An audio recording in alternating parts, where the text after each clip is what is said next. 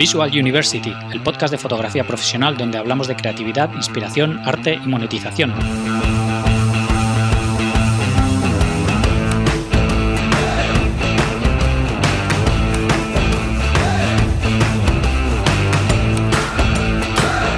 Bienvenidos al sexto episodio de Visual University.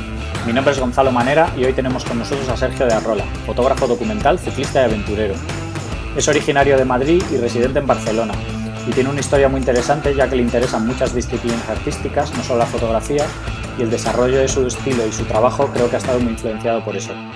Es además amigo de Sebas, que es quien me lo ha presentado para hacerle la entrevista. Sin más, os dejo con Sergio. Hola, hoy estamos con, Sergio de Arrola. Hola Sergio, ¿qué tal? Hola, ¿qué tal? Buenos días, Gonzalo. ¿Cómo estás? Eh, pues muy bien, ¿y tú? Muy bien, pues aquí en Barcelona, en, en el headquarters de 290. Pues nada, un placer tenerte y gracias por, dedicarnos un rato. Un placer a, ti y a Visual University por, por, bueno, por esta oportunidad y habéis llegado de parte de Sebas, o sea que familia, familia total. Sí, gracias. Eh, pues nada, para todo el mundo que no te conozca, eh, cuéntame un poco tu historia, de dónde, naciste, cómo fue tu infancia, un poco así en líneas, en líneas generales. Pues yo soy Sergio Arrola, soy de Madrid, tengo 37 años, nací en 1979 y sobre, no, sé, no sé cómo empezar la verdad sobre mi infancia. Bueno, mira, pues vine a la primera vez que conocí Barcelona, que es donde estoy ahora, fue porque con 20 años, que fue cuando empecé a tener conciencia, a lo mejor de verdad, de verdad, con 19 años me partí la espalda por la mitad esquiando en, en, el Pirineo catalán y me trajeron aquí a me trajeron aquí a Barcelona, al Valdebrón, que por aquel entonces era el único sitio con unidad de lesiones medulares y así es como conocí la, la ciudad y así es cuando empecé a tener conciencia. Hay gente que, que, la adquiere con 11 años y yo la adquirí con 19. Mal momento, mal, mala forma de llegar a Barcelona, ¿no? Y de adquirir conciencia, ¿no? sí, también. Hubiera sido mejor que me hubiera salido la muera del juicio así, me hubiera dolido un poco y, hubiera cogido juicio de tal, pero no, yo necesité, necesité un batacazo. Y, y, nada, y bueno, después pues me enamoré de la vista que tenía desde, desde la ventana del Valdebrón, que veía el Tibidabo, y bien cerquita, porque el Valdebrón está ahí arriba en la ronda. Hmm. Y, y, nada, y vine a estudiar un año y medio más tarde, eh, con la mala suerte de que. Estoy empezando a hablar de los, de los accidentes y no sé si quería empezar por ahí, pero bueno. con la mala suerte de que tuve otro accidente de moto y al final, pues nada, eh, vine medio año más tarde, pero empecé a estudiar aquí vídeo durante ese año, producción y realización, y luego estudié tres años en la Politécnica en Cataluña, de Cataluña, en Tarrasa. Sí. Estudié fotografía y creación digital. Y bueno, luego a raíz de eso, pues ya me, me fui quedando, o sea, me quedé aquí, monté una productora con, un amigo que nos dedicábamos eh, a tema de foto y vídeo y, diseño gráfico, sobre todo en movimiento, motion graphics, esa época dorada de los motion graphics, por allá por el 2005, que todo el mundo los quería. todo el mundo se tenía una panadería. Quería que salieran letritas y que explicara cómo hacían el pan. y, y nada, y, bueno, estuve durante todos esos años aquí currando con un estudio en el Poblenou, con mi amigo Guille, que desde aquí le saludo. Teníamos una productora que se llamaba Snack. Y bueno, hacíamos todo tipo de trabajos audiovisuales y al final nos especializamos un poco en las instalaciones audiovisuales y en el videomapping. Cansado un poco de esto, eh, yo siempre había seguido desarrollando mi, mis proyectos personales, mi carrera personal o como lo quieras llamar. En eh, fotografía. En fotografía, o, sí. o hacías cosas de vídeo también. Bueno, sí, como proyectos personales eh, artísticos he hecho muchas cosas de vídeo también, pero, pero sobre todo fotografía. Y, y en un momento, pues, debió de ser hace seis años, siete años, me puse a juntar todo el material eh, porque quería como no sé, se ansia de hacer una presentación ya no comercial, sino, sino desde un punto de vista más artístico. Hmm. Y me puse a recopilar todo el material, nunca había dejado de disparar en película y tenía un montón de material de película y un montón de material en, digital.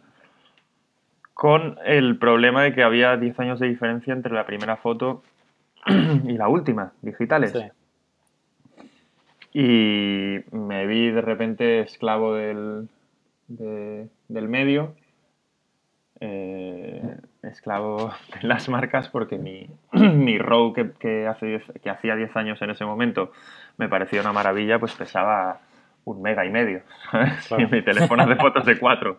Claro. Entonces, eh, de alguna manera, no por ningún dogma ni ningún odio hacia lo digital o a los mundos modernos, pues decidí, por la recomendación de un amigo, de, un amigo que ahora acaba de tener un hijo, que vive en Mallorca, un amigo argentino, fotógrafo también, muy es un teórico de la fotografía, siempre lo ha sido, eh, Pato, Pato Conde, que desde aquí, mira, le saludo también. Y un poco hablando un día de fotografía con Pato, ahí charlando en su casa, que charlábamos durante horas, pues me dijo, pues igual yo hice una cosa que me sirvió mucho y fue empezar a disparar con, con una sola cámara, una sola óptica y el mismo tipo de película durante un año. ¿sabes? Dice, yo creo que si haces eso, pues vas a afinar muchos más tus. afinar mucho más tus ya no tus gustos, sino tus, tu, manera de hacer las fotos, eh, a lo que disparas y un poco todo el, todo el discurso. Y nada, eso hice y estuve durante un año disparando un poco daily life, así, todo en blanco y negro, en carretes de 3200 además, de, día y todo. Bueno, descubrí ahí una cosa, una especie de HDR analógico que se consigue con los carretes de 3200 cuando los cierras a diafragma 16 o 22, porque se suele se suele pensar siempre en una foto con, un, con una ISO de 3200 en película con un grano reventado y con claro, pero es que el 95% de las veces que tiras esa foto la tiras a diafragma 2. Claro. También. Tira esa foto a diafragma 22. El grano ese tan abierto y tal se convierte en una cosa empastada y potente como si le hubieras metido tres máscaras de enfoque en, Photoshop. Claro. Pero como si le hubieras metido tres máscaras de enfoque, pero natural. ¿Sabes? Queda apretado y natural, no queda ahí como, como. Bueno, como queda una máscara de enfoque pasada, ¿no? Que, sí, sí, ahora está muy de moda y quedan ahí los fondos que no se los cree nadie o, bueno, con un efecto ya no que no se los crea, porque que se lo crea o no se lo crea, pues no importa nada, pero, pero con un un efecto poco natural, ¿no? Y, nada, estuve haciendo esta recomendación que me dijo Pato durante todo este tiempo, me sirvió muchísimo y, sí que afino un poco mi dirección, porque bueno, en ese momento también un poco buscando un viaje de, de reencontrarme conmigo mismo, así a lo, a lo, a lo Jack Kerouac, pues eh, vamos, más típico que nada, ¿no? Porque estaba en el año 2010, no era como, como Kerouac, que era un visionario pre, pre hippies sí. y, todo, ¿no? Que no que, que, bueno, vivía por delante, por delante de su época. No, yo humildemente y más en mi época, pues hice una cosa como más como más bueno, decidí hacer una cosa como más típica, que era irme a Estados Unidos. Yo siempre he tenido, mi madre era zafata de Iberia, eh, y siempre he tenido una relación pues con los viajes, con los hoteles, con...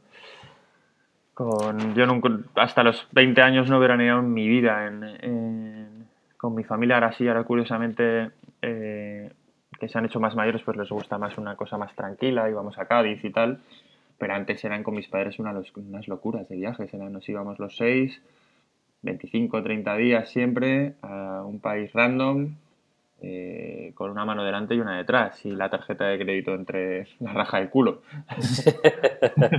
y, era, y era así, yo ahora lo veo con tiempo y tal, con cómo se organiza la gente y tal, y, le, veo, le veo desde aquí con, con 20 años de de distancia le veo todavía los huevos grandes a mi padre porque, hay que tenerlos para irse con, ¿no?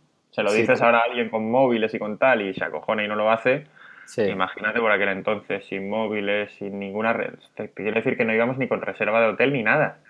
Ah, ibais a la aventura totalmente. A pelo, con la tarjeta de Uber que te hacían todo tipo de descuentos en hoteles y en, en, en hoteles siempre cinco, en cuatro y cinco estrellas. Te pues, por convenios de compañías aéreas, estas cosas que, ahora las han capado mucho, pero que antes era, si pertenecías a ciertos sectores, era puertas abiertas por todos lados. Pues así era el caso. Entonces, siempre he tenido una relación con los viajes muy, muy profunda y decidí irme. Y mientras estaba trabajando mentalmente el, el, viaje, en una de esas comidas en casa de mi madre, tomando gazpacho, eh, le dije, oye madre, igual me alquilo una bici y tal, y hago una parte de la ruta y tal. Y mi madre estaba muy preocupada con que hiciera el Jack Kerouac y que fuera en autostop y que, a pesar de que soy un tipo pues lleno de tatuajes y con barba y no precisamente, vamos, tampoco soy un portento físico ni un tío muy grande, pero mido más de metro ochenta y no, no, no, soy, no tengo una pinta pacífica.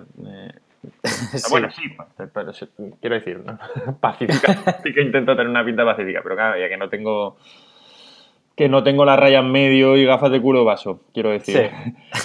y, y nada, y, y, me dijo mi madre, pero ¿por qué no, no te compras una bici y lo haces entero en bici? ¿Eh? Y le dije, ¿cómo, madre? Bueno, pues entonces, y a mí me gusta mucho tomar decisiones un poco, pues igual que, que me echo para adelante y me apunto a algo, me rajo ¿sabes? Y de repente es por una sensación o por un... Y bueno, esto me... me cuadró. Me cuadró. Me cuadró totalmente y... Me cuadró totalmente, disculpa, ¿eh? que hago un par de ruidos por aquí. Ah, me cuadró totalmente y nada, y me, me embarqué, nunca, nunca mejor dicho, en un avión ¿Te la llevaste la bici de aquí o la compraste? pues no, pues por aquel entonces yo solo tenía bicicleta de piñón fijo, fíjate. No tenía ni hmm. bicicleta de carretera y entonces eh, me fui a Nueva York a un Airbnb, que por aquel entonces eran... Parece que no, pero parece que vivimos con Airbnb toda la vida, pero en 2013 era una cosa como wow. Súper pocos sitios, además. he, ido a, a, una cosa que alquilas la casa de un tío y tal, ¿no? Ahora ya es la cosa más, como más normal del mundo. Sí. Y, y bueno, me fui ahí a un Airbnb a Brooklyn y quedé en Prince Street, que es la tienda de Apple. Hmm. Eh, con un tipo, con un tipo, con un negro que me vendió una bicicleta, una Cannondale, que era suya y tal, de carretera.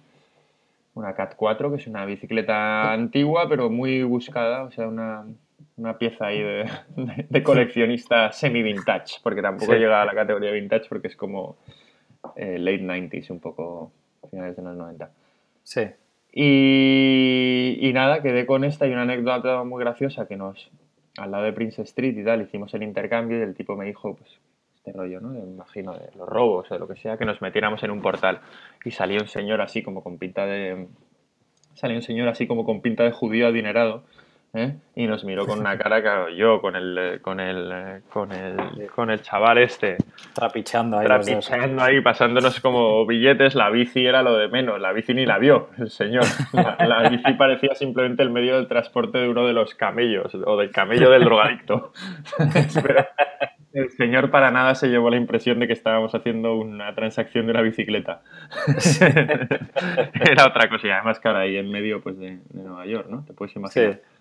Y nada, eh, ahí empecé con todo el desconocimiento que haya tenido. Bueno, no era mi primer viaje de larga distancia en bici, pero todos los anteriores habían sido, pues, bueno, había hecho el Camino de Santiago dos veces, una de ellas que hice la mitad a piñón fijo, con un amigo, pero bueno, el Camino de Santiago es como, o sea, es que no, Sí, es como una romería. Es como una romería, ahí lo has descrito muy bien. ¿Sabes? Peligro cero, ¿sabes? Sí, claro. Y peligro cero y emoción, pues sí, pues si te pincho una rueda entre un pueblo y otro, pero vamos, va a pasar un caminante y te va a dejar una cámara, 20 mm, euros, ¿sabes? Sí. y te va a dar tres refrescos. O sea que, que, bueno, había hecho eso, había hecho también una ruta por los Pirineos cuando, cuando tenía 18 años, sí pero este era mi primer viaje y sobre todo mi primer viaje también en solitario. Y eran 5.000 kilómetros, que es que cuando se lo contaba a la gente eh, se sorprendía mucho. Yo también en ese momento porque no sabía si era capaz de, de hacerlo. Ahora ya sé que soy más capaz de hacerlo que de levantarme todos los días a trabajar y estar sentado en el ordenador como estoy ahora. sí. Es mucho más fácil, es eh, todo el mundo te, wow, ¿no? Qué, qué, épica, ¿no? Qué, qué, increíble, ¿no? 50 días estar subiendo una bicicleta, wow. A ver, mientras no te caigas, no te duela nada y yo sinceramente, en un día en que nada más te tienes que preocupar en comer, dormir, eh, no caerte, que es muy importante, ¿eh? y tumbarte un rato al sol y en mi caso fumarme algún porro, eh, pues es que no, no, no, no, me parece muy complicado. no, es nada épico, no No, no, es nada, no, es mucho más épico un día con logística así complicada. Eh, bueno, yo no, no, afortunadamente y desgraciadamente, ¿no? Depende de cuándo lo mires y en qué momento lo mires. Eh, yo no, no tengo familia, entonces, eh, bueno, no me quiero ni imaginar la vida de, alguien con hijos y con, con bueno, eso, trabajo, un problema, no sé qué, que te llaman del banco, que el crédito, que bueno, son, son días, o sea, los días de logística que no que no, que, no tiran para adelante, no sé si me, si me explico. Sí, sí, sí, sí. Yo, yo, tengo dos niños, así oh. que te entiendo perfectamente. Esos días son duros, de verdad. Son las 11 de la mañana y todavía no sabes que, que, que, no, no, ves la luz al fondo del túnel. Sí, sí. Mm. Y, y esto ya te digo, que mientras te haga un buen día y tengas un, un buen espíritu ese día y tal, eh, es que es, maravilloso, es, una maravilla. Y bueno... Y, que tampoco tenías ninguna presión de tengo que llegar a tal sitio a tal hora ni nada, sino que ibas a tu aire, ibas... ¿no? Viendo, viendo sitios y durmiendo donde... Yo tengo una, una de mis habilidades es que eh, si tengo 26 euros en el bolsillo y me tienen que durar hasta el eh, sábado a las 12 de la mañana, me estoy gastando el último euro a las 11.50. ¿Sabes? Y eso me pasa con cualquier tipo de consumible. Me da igual. Me das eh, lo que sea que me tenga que durar en un viaje los días. Y, no, y no sufro, ¿eh? además, porque hay gente que me dice, Joder, es que yo soy más de tal y de rocho y luego si falta, pues ya me jodo. digo, a mí como me jode luego que me falte, digo, no me cuesta nada. Es como es un poco como lo de pedalear. Parece que es una cosa como que estás muy agobiado y que te cuesta mucho, pero es que no, a mí me sale, me sale solo. Y, esto lo decía porque por el tema de la distancia. Me planteé hacerlo en 48 días y lo hice en 49. Hmm. Mm, qué bueno que... Hombre, siendo una distancia de 5.000 kilómetros, con los imprevistos que te pueden surgir y tal, pues es... Eh, bueno, Es, bastante. En una prueba de regularidad hubiera ganado. Sí, sí, desde luego. en una de velocidad seguro que no, porque. Porque. Porque el récord de, exactamente lo que crucé yo no son 48 días, sino que son 7 días y 20 horas. Hmm. Pero claro, sin bajarse de la bici. es una carrera que se llama Race Across America. Que, que, bueno, hay una amateur que se llama Transam, que es hmm. gente la hace 13, 14 días o 12, no tengo ni idea y luego está el Race Across America, que está ya es. El Transam es eh, eh, self. Eh, sea, tienes que llevar tú las cosas y, el, y lo otro puedes ir con equipos y furgoneta y tal, ¿no? Con la bici, solo la bici. Y el caso es que tardan 7 horas y 20, 7 días y 20 horas. ¿Sabes? En hacer lo que hice en 48 días. Sí. ¿sabes? Pero dicen que si duermes más de una hora y media en esa carrera no eres competitivo. Joder. O sea que. Imagínate, hora y media durante nueve días. Ya ves. Es, interesante de, tienes, que llegar al otro lado. a mí no me, no me llama no me, llama, la atención, la verdad. Eh, no me llama la atención la competición así como de... Me cuesta, la verdad, me cuesta. Me hmm. escondía de pequeño en los... Soy competitivo, pero hoy espero que no moleste. ¿Oyes mucho el taladro ese? Bueno, un poquillo de fondo, pero vamos, tampoco. Sí, bueno, pues disculpar que aquí lo vaya a escuchar, que, tenemos aquí un taladro. Están tirando una casa ocupa de al lado de, de justo del headquarters de Barcelona. Van como a ratos, o sea que me imagino que estarán ahí un par de minutos y, y pararán a recoger el escombro. Sí.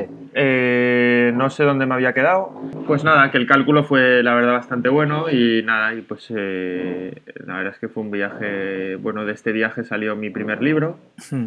Eh, pero, no, pero no ibas con esa idea inicial. no sé, tu idea era hacerte el viaje y ya está. Sí, pero bueno, pero llevaba 50 carretes. Hmm. que, algo pensado tenías ya. que algo pensado tenía. Sí, sí. Bueno, 50 no, 35 dispares o 36 carretes, algo así, que eran unas, unas 20 fotos al día. Sí. Y en ese viaje fui con una, con una Leica M6. bueno, la, la, la, cámara de Leica, digamos, es la cámara más más completa, más clásica. Bueno, las hay más clásicas, ¿no? Hay M2, M3, M4, y, pero, pero la M6 es como el Porsche 911 de las Leica. Sí. Para que nos, para que nos entendamos. Sí. Y, nada, con un 50 milímetros, todavía siguiendo las, los consejos del, del sabio Pato Conde. Y, y, nada, y eso es lo que, lo que hice. A mí siempre me ha interesado mucho la gente, el, el factor humano de, la vida o de las situaciones. Hmm. Y bueno, así como me interesa la gente, pues me interesa también eh, el entorno donde viven o donde se mueven y, en algunas ocasiones pues también me voy a, me voy a detalles, pero sobre todo, pero sobre todo la gente. Hmm. Y el libro hay un 60% algo así de, de retratos y y el otro 40% pues son eh, situaciones cotidianas y, y, lugares que como te puedes imaginar pues en Estados Unidos pues debido a toda la cultura visual que tenemos eh, norteamericana pues claro te sientes como en una película en todo momento claro. da igual te vas a desayunar un, un pancake con un café y estás en, el inicio de Reservoir Dogs, porque hay unos tíos de chaqueta, hay unos tíos de chaqueta al lado con pintas raras desayunando, estás ahí en, Omaha y, bueno, y hemos visto tantas películas que yo creo que es debido a eso, aparte de que, de que bueno, de que es una cosa como más en panorámico, digamos, ¿no? Como es bastante obvio porque las películas son panorámicas, ¿sabes? Quizás si Quizás si, si todo el cine o, Hollywood hubiera estado en, París, a lo mejor ese no sería actualmente el formato. Hmm. Parece una tontería, ¿eh? pero, pero, pero, pero es así. Al final los formatos se adaptan a las, a las situaciones y a las necesidades, ¿no? Igual que el 4 tercios, igual que el 4 tercios se creó para la televisión porque pensaban que era pues un, un formato muy áureo para informativos, para tener a un tío para tener a un tío de frente, ¿no? Eh, diciendo que Franco se ha muerto y que no le sobre mucho por el lado, ni mucho por arriba, ni mucho, ¿sabes? Que queda perfecto, ¿no? en el formato más, cuadradito. Queda perfecto en el formato 4 tercios, ¿no? Los formatos estos de doble 35 que se están utilizando ahora en cine, pues claro, son un poco por... Porque mira, yéndome otra vez a Reservoir Dogs, si quieres contar un desayuno en 4 tercios, estás jodido. Te va a quedar como pues como una película antigua, con cambio de plano, cambio de plano, ¿sabes? en, un, doble 35, pues claro, puedes contar muchísimas más cosas y puedes poner a, a, tres actores o una situación o darte cuenta que pasa algo por detrás. Entonces, bueno, eh, no, sé, no sé por qué me he ido al tema de los formatos, pero, pero bueno, el, el libro eso de Estados Unidos pues es un, un, recorrido visual de, de norte a sur eh, de Estados Unidos con una gran diferencia. El libro lo dividido en tres partes. mira, lo tengo aquí. Igual si lo, si lo consulto, seguro que me surgen más cosas. El libro lo dividido en tres partes, que es este, centro y oeste. Hmm. Y, y, la verdad es que, que, fue por una sensación que, tuve, que luego cuando la he comentado con... Bueno, creo que nadie me ha llevado la contraria al comentarlo esto, porque es, bastante obvio. El este es, eh, es un poco el... Eh, se ha callado ya el taladro. se un rato. Ay, no, ay, no. Me voy a callar yo, a ver si se calla de verdad. Pues el este es un poco, desde una perspectiva europea, eh, lo digo también. Eh, el este es un poco el, el Estados Unidos que, que nos da miedo al europeo, ¿sabes? Ese Estados Unidos como, como frío, donde se entiende mal la religiosidad, eh, vamos, Trump, ¿sabes? Y centros comerciales vacíos, con lo que había un montón en el, en el este eran centros de karate y de artes marciales y defensa personal, que a mí me parecía súper curioso. En todos estos centros comerciales como de pueblo cutre, había un sitio de defensa personal y claro, debe ser que el bullying y tal, y este rollo como de... Sí como del que es menos y tal, entonces debe ser como muy típico, ¿no? A, apuntarte, pues tipo Karate Kid, ¿no? Te apuntas ahí a defensa personal y les metes un rapapolvo a los de tu instituto, ¿sabes? Meter al niño gordito y al flacucho en clenque. Claro, claro, y le metes ahí seis meses al gordito en artes marciales y le mete un palizón en el patio, ¿no? y entonces, pues, pues había evidentemente con momentos buenísimos, o sea, no quiero decir que tuvieras eh, como miedo, pero bueno, tenías ese ese sazón, esa sensación como, como, como, extraña de estar en un sitio raro donde hay gente rara, ¿sabes? Como... Hmm. Y, según vas pasando y, y vas eh, acercándote hacia el oeste, te acercas un poco más a, a esa otra visión que tenemos por las películas americanas, de ese Estados Unidos auténtico, libre, de gente que vive y que está en la, parte delante de su casa y que te apetecería parar a hablar con ellos y, montar en su todoterreno, que te dejaran su caballo, ¿no? Como estos, estos eh, subastadores de cosas que sacan cosas de las casas, eh, sitios de antigüedades, como yo, vamos, si me tuvieras que tirar así a un pueblo, luego, claro, Nueva York y Los Ángeles y tal, pues son, da igual que Nueva York esté en el este porque no es una ciudad cosmopolita eh, igual o más que, Los Ángeles, o sea, no, pero, pero vamos, si me tuvieras que tirar a un pueblo random de la nada de, Estados Unidos, sin duda me tiraría al, me tiraría al oeste, al oeste, hacia la parte izquierda, hacia California, hacia Colorado y tal, porque... Mm ya te digo que es mucho más. Y de eso viene un poco la. mira, ahora estoy viendo la, diferencia y los tres capítulos de este centro y de este. Ahora estoy viendo una foto de, un tipo en el este que se llamaba Kevin, creo que era. Que, que, que, que para mí siempre es. Hay a veces que de una manera muy cariñosa, evidentemente, y el que diga no. Y el, que, y el fotógrafo o el, o el editor de vídeo que diga que no, miente. Eh, cuando tienes a la gente en pantalla y cuando estás trabajando sobre ellos, sobre sus pieles o sobre emotas que tiene, pues se te ocurren cosas a veces, ¿sabes? Y, te, mofas de lo, de lo más mm, absurdo, ¿no? Porque pues, pues, solo por tenerlo por repetición y tenerlo delante, ¿no? Y ahora tengo, por ejemplo, en el libro delante la, la foto de Kevin, de este tío, que yo siempre le, he llamado el, el, el pedophile porque, porque es un tío como con las gafas así, que se le ve un ojo por encima de la gafa, como con una barriga, que estaba como solo en la parte del hotel de detrás, o sea, realmente un carácter perfecto para, para cumplir ese papel que he dicho en una, en una película que salga el próximo año, ¿sabes?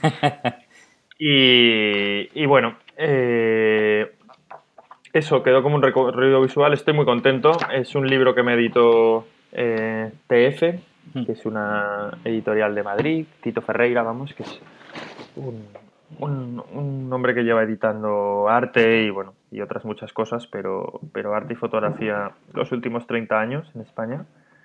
Y, y nada, con este, este libro lo presenté en, en Madrid, que fue mi primera exposición individual. Había participado en exposiciones, pero siempre de una manera colectiva. Y nunca me interesa hacer exposiciones a nivel de... No, no lo menosprecio ni para nada y creo que mostrar tu, tu, trabajo siempre es lo más válido en el entorno que a ti te parezca. Vamos, como si cuelgas unas fotos de, en el salón de tu casa con unos clips para enseñárselas a tus amigos. Estupendo, ¿sabes? Pero, pero yo no me, nunca me sentí atraído por la, el tema de exponer en un bar exponer en, un, en algo que se saliera totalmente del, del entorno artístico, al menos artístico como yo lo tengo entendido. Hmm. Y, y, entonces nunca, nunca había hecho ninguna nunca había hecho ninguna exposición individual. Esa fue la primera. Me dieron la oportunidad Goyo y Sergio, que desde aquí parezco una señora antigua de los 80 saludando a toda su familia, pero, pero bueno, Goyo y Sergio, que les tengo mucho cariño. Y ellos tienen una galería que se llama Swinton and Grant. Eh, creo que el eslogan que tenían por aquel entonces era Brave Art for Brave People. Y es verdad, porque es bravo, porque, porque no, se, no se dedican a, digamos, a lo típico, a lo seguro, y les está funcionando al final, porque mira que se han hecho como muchas cosas alrededor de, del llamado arte urbano, que a mí es una es una es,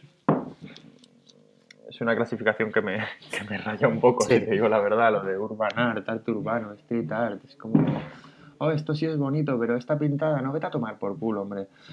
En, mi opinión, ¿eh? O sea, sí.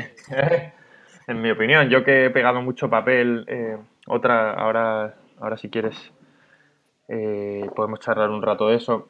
Eh, yo que he pegado mucho papel por la calle y me he dedicado, he pegado, pues, mm, si no he pegado eh, 2.000 metros cuadrados con fotos mías en la calle, no he pegado ninguno. Igual me, pasa, igual me he pasado tres pueblos, pero mil, vamos a decir mil. Pero bueno, ¿eh? no te creas, ¿eh? porque son igual dos mil también, ¿eh? porque es que son metros, cada foto es un metro y medio cuadrado, claro que... Bueno, eh, yo creo que cuando violas el espacio público lo estás violando, da igual, ¿sabes? O sea, en este rollo de que te venga uno y te diga, no, ah, no, es que lo que haces tú es muy bonito, pero es que esa pintada es fea. Y digo, ya, pero es que a lo mejor a la señora de aquí no le gusta ni una ni la otra. Ni la una ni la otra, sí. Entonces, no, no, ya, pero es que estas pintadas que afean. Y bueno, lo digo porque porque a mí es lo que más me atrae de las ciudades. A mí nunca he sido grafitero, firmar y guarrear eh, un montón, pero tengo muchos amigos que se dedican al graffiti y le tengo mucho respeto y lo que más valoro del graffiti es la, expresión del tag o de la, o de la firma. Eh, me gusta mucho más que una pieza en 3D. no sé cómo, o sea, un tag bien hecho es como, es, como caligrafía, es lo, más... Eh, expresivo eh, que, hay para mí en, la calle, lo que más me, motiva. Casi es imposible que yo vaya conduciendo por la calle y no lea todos los, todas las piezas y todos los grafitis y todo, todo. Sore, Zone, mm, Hola, eh, Mane, mm, Tezar, todo el rato, da igual, voy conduciendo a Madrid y leo todo. Y es algo que siempre me ha traído mucho. Y no sé, me voy un poco por las ramas. No, no, pero me parece interesante. Al final es un poco también tu, tu background, ¿no? De todo lo que te atrae y te interesa y un poco lo que haces también está influenciado por todo eso también. Dame un segundo que voy a coger un mechero, voy a tardar un, segundo y medio. Ya estoy, Gonzalo. Muy bien. perdóname. Nada, ¿eh? nada, no te preocupes. Que, bueno, pues eh, estaba hablando de lo del libro, todo el libro este lo presenté en, en, la galería esta que hicimos una exposición en Swinton and Grant con Sergio y con Goyo. Esta es una galería que está además en el barrio de Lavapiés, que Lavapiés ahora, bueno, si tú eres de Madrid lo sabrás.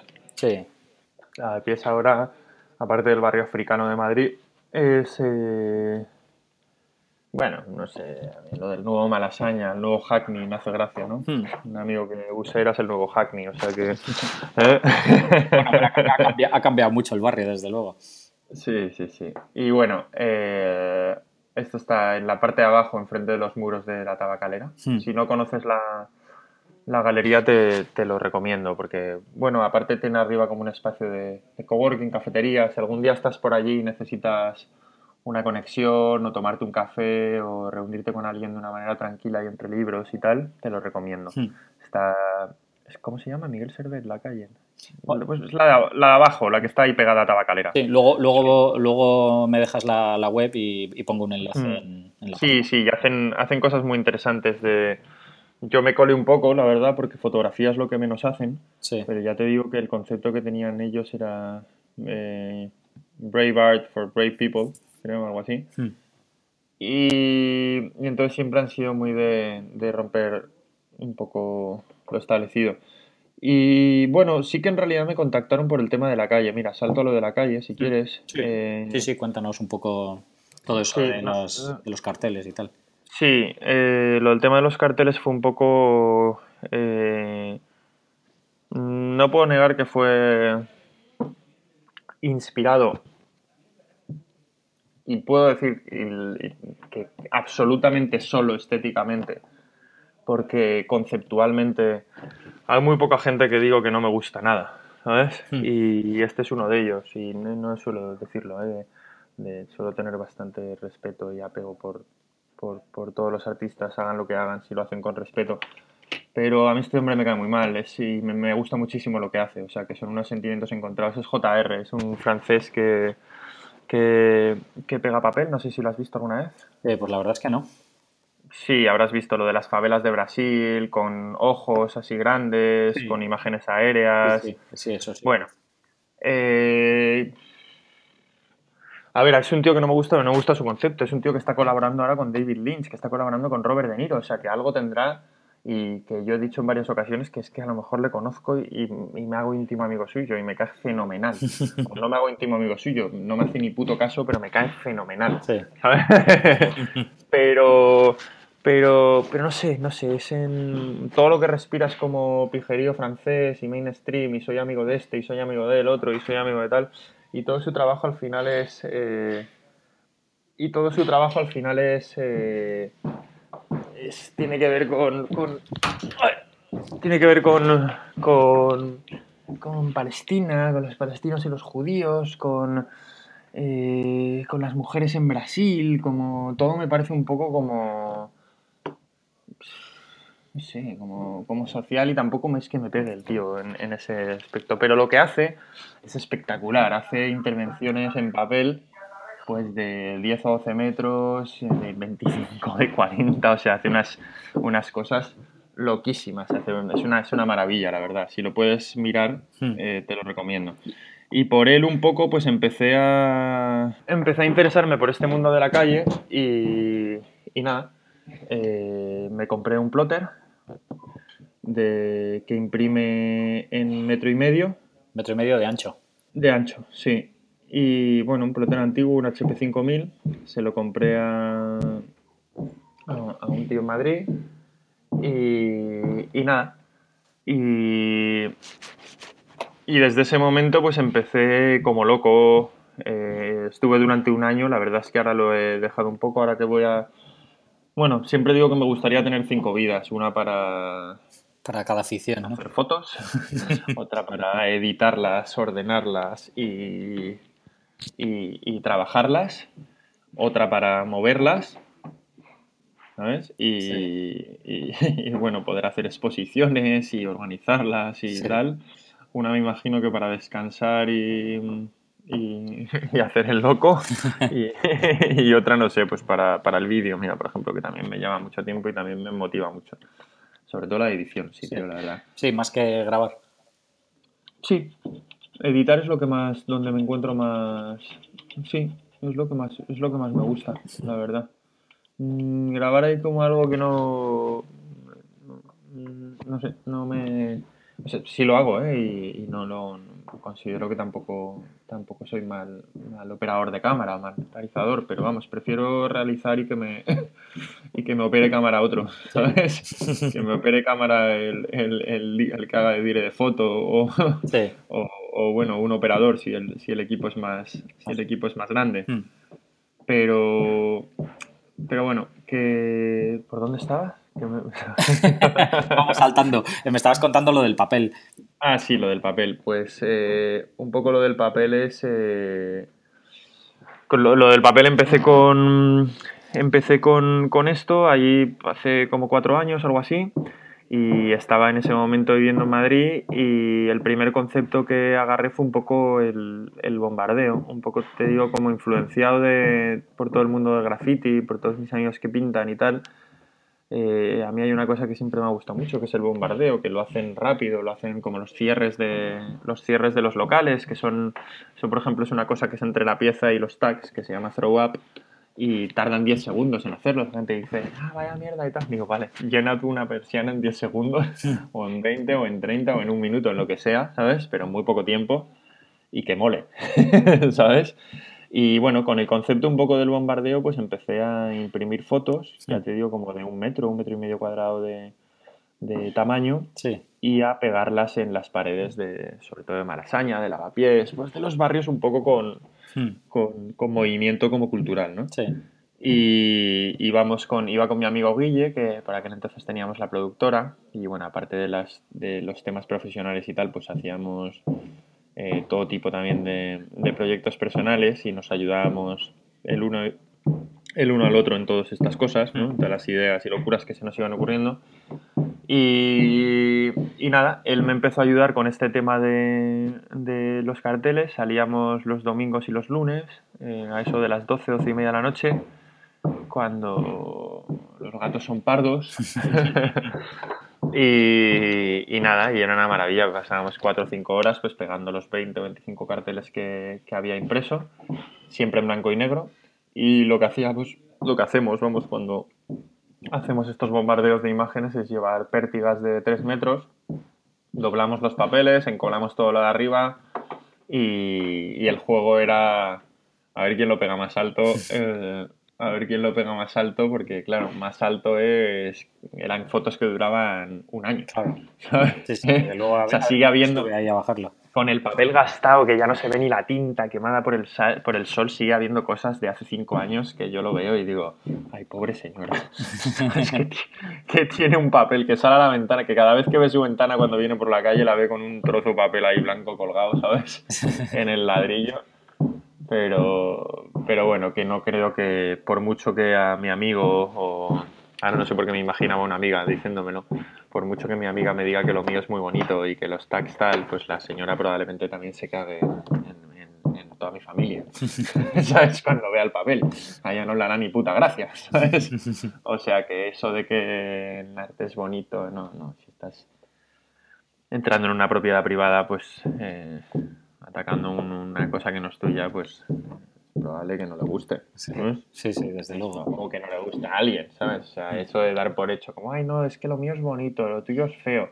A ver, sí que es verdad que luego ese enemigo público número uno, que es el grafitero, eh, se convierte en una especie de, de tío de, de, pringao para la policía. O sea, cuando yo, hemos tenido situaciones de con cinco amigos, esa fue una de las más grandes que hice, pero imprimí 50 retratos en un metro y medio por dos metros hmm. y los pegamos en la M30 todos seguidos y nos pillaron cuando llevábamos 40. Joder. Y bueno, un despliegue ahí policial espectacular. En principio porque creían que éramos grafiteros y que estábamos pintando todo el este. Entonces, bueno, como con los siempre es muy la policía es muy anti-graffiti. Sí bueno, y el graffiti al final, pues, coño, estás pintando una superficie que luego hay que repintarla y tal, es una pasta. A pesar de que me encanta a mí, es una pasta para los ayuntamientos. Y más encima, en cómo contratan los ayuntamientos, que no sé cómo lo hace. Tú borras un graffiti a la puerta de tu casa y te cuesta 200. Ellos lo contratan y les cuesta 2000. Sí. sé cómo, cómo como están haciendo business todo el rato, pero no sacan buenos precios, ¿sabes? Eso es por lo de, me imagino, por lo de que siempre se lo hace pues, su primo, su amigo, claro.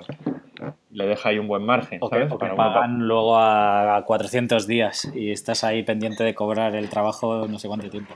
Sí, sí, sí, sí. Y debería ser al revés, ¿no? Deberían de ser los que mejores negociadores tuvieran y, ¿no? Los que sacaran la cosa mejor, ¿no? Es, estás dedicando a eso todo el día, ¿no? Tú, y yo, vamos, no tengo ni idea de tu background, pero yo en concreto, pues no, a pesar de que venga de familia de empresarios y tal, no, mi background en el mundo de negocios o business no. Sí. Pero bueno, vamos a dejar de criticar a los ayuntamientos que, tienen, que tienen para una entrevista entera. Y, y, nada, y eso, estábamos en la M30, pusimos los 40 carteles y cuando vino la policía, bueno, nos, nos los, vamos, no nos posaron de milagro ahí como muy agresivos y tal, y, bueno, cuando se dieron cuenta, ah, que no estáis pintando, que estáis pegando, no, que es nada más cola y además es gelatina alimenticia, bueno, es con, con lo que pego en la calle es con lo que se hacen las chucherías. Sí es que es como una goma, así como, ¿vale? Si lo mezclas con agua y tal y te queda ahí como un moco, así como... Sí, que luego, que luego si llueve y se moja se va quitando, ¿no? Que no, o sea, que no Eso es, aparte, aparte, que es como, imagínate, es con lo que haces, o sea, con, un, con lo que compro yo te lo puedes comer, puedes mm. hacerles, si, puedes hacer chucherías con esa mierda, le echas colorante y un saborante de sandía o de lo que el sabor que tenga y, y puedes hacer chucherías que, no... Y bueno, el caso es que se dieron cuenta de la... Ah, coño, ¿qué tal? Me acuerdo que uno... había una curva así y uno de los policías se baja y tal. Ay, pero es que, coño, habéis puesto 10. Y le dice el otro, no, no, ¿qué coño? 10, iban 37 o no sé qué. ah, bueno, ah, voy a verlos. Se va a verlos, que era un paseo. O sea, al ver los 37 era ir por el lado de la M30 un rato, ¿sabes? Y vuelve el tío como a los tres minutos. Ah, oye, pues me han gustado mucho, hay fotos muy buenas, ¿eh? Tal, que son tuyas, tal ah, pues enhorabuena. Y le digo, oye, si quieres te hago una foto, ¿eh? Ahora. Dice, déjate, déjate, que como me vean por las cámaras y tal, los compañeros y tal, luego se van a descojonar de mí. Así que no, pero vamos, de milagro. Que eso no, lo que, no creo que le pase a un grafitero nunca. No, no creo, no. Con el spray. Hmm. Tener así como una conversación amigable y ofrecerle hacer una foto al, al policía y tal. ¿Y os dejaron marchar sin más? O... Nos dejaron marchar sin más. Sí, sí. Nos dejaron marchar sin más y ahí se quedaron las. Qué bueno. Hmm. Qué bueno. Sí, y, bueno, eso es un poco el trabajo de, la calle. Luego, aparte de. Y todo esto, perdona, todo esto lo hacías mientras tenías la productora de vídeo y digamos que tu trabajo habitual era la productora. Cuando me fui a Madrid, eh, fue un poco el, salto ese a, a, empezar a hacer un poco más eh, mis cosas personales. Mm. Y poco a poco eh, mi socio Guillermo sí se... Bueno, de hecho ahora tiene un puestazo en, en una... En una, en una agencia que se dedican a hacer exposiciones, exposiciones internacionales, así muy... Él es un experto en vídeo eh, y bueno, experto en lo que no sabe lo aprende en, una hora. Hmm. es un tipo de, de, con esas características, ¿sabes? Entonces, bueno, fuimos siguiendo trabajando, haciendo nuestros proyectos personales y al final una cosa se comió a la otra. Hmm. ¿sabes? Pero ¿y, ganabas dinero con tus proyectos personales o como...? Con mis proyectos personales, pues, pues iba en, en, ese momento, en ese momento no, los empecé, empecé a ganar dinero y empecé a monetarizar digamos, eh, a partir de meterme un poco en el mundo editorial, en el mundo de las exposiciones y tal, que tampoco que tampoco, bueno, la verdad es que luego ha ido funcionando, luego ha ido funcionando mejor. Eh, la primera era evidentemente mi primera exposición individual, traté de hacerla, a pesar de que yo no soy de, montajes humildes, eh, lo intenté hacer humilde, hice 50 copias enmarcadas. Sí. O sea que de humilde se quedó un poco. Sí. Pero bueno, humilde en, el montaje de las obras y el marcado y, todo era de calidad, pero ahí al límite un poco. Sí. Comparado sobre todo con mi segunda exposición que, te contaré ahora, mm. ahora más adelante. Y, bueno, sí, vendimos en ese esto y empezó un poco a moverse la rueda de, mm. de mi, del Sergio Arrola fotógrafo. Artista, fotógrafo, artista, o sí. Yo siempre digo que soy eh, fotógrafo y que bueno, que me gusta enfocar mi, mi trabajo al mundo editorial. Editorial me refiero al mundo. al mundo. al mundo. editorial me refiero al mundo. Eh, de, los libros, no al mundo de las revistas y las publicaciones, y, al mundo de las, de las exposiciones. Hmm. Y al mundo editorial me refiero un poco más al tema de, libros de... sí, porque con revistas y cosas así no haces, no haces nada, ni revistas, ni clientes, digamos, cliente final Trabajo más con agencias, a nivel fotografía trabajo más con agencias y proyectos publicitarios y cosas así.